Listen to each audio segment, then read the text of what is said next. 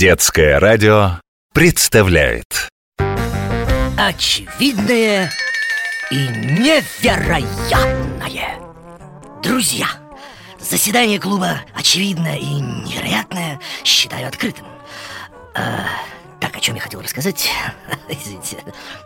Да, да, вспомнил Конечно, ну конечно Ксения Крюкова из Нижнего Новгорода мне написала «М, Уважаемый профессор Семен Семенович Недалеко от нас есть старинное озеро Люди говорят, что раз в сто лет из его воды появляется старинный город. Правда ли это? А, прекрасное письмо, я знаю, о чем идет речь. Действительно, друзья мои, в Нижегородских краях существует одно из самых загадочных водоемов России – озеро Светлояр. Давным-давно на его берегах стоял старинный град Китиш. Он был так прекрасен, что хан Батый решил немедля захватить его. Горожане Китежа узнали об этом и всю ночь молились, чтобы их город не попал в руки захватчиков. И что вы думаете? Когда хан Батый прибыл к озеру, случилось чудо, да! На глазах изумленных врагов старинный град со всеми храмами, домами и жителями ушел под воду.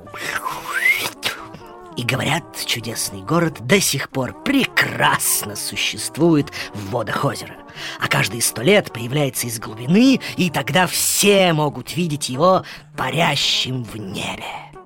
Как это возможно? Как? Как, спрашиваю я? Нет, это спрашиваете вы, а я вам отвечаю.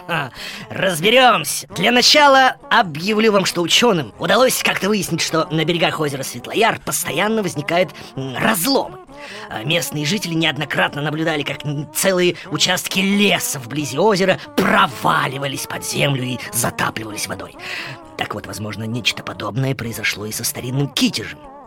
Но тогда что за город люди видят над озером? Спрашиваете вы и вполне справедливо отвечаю. Это мираж.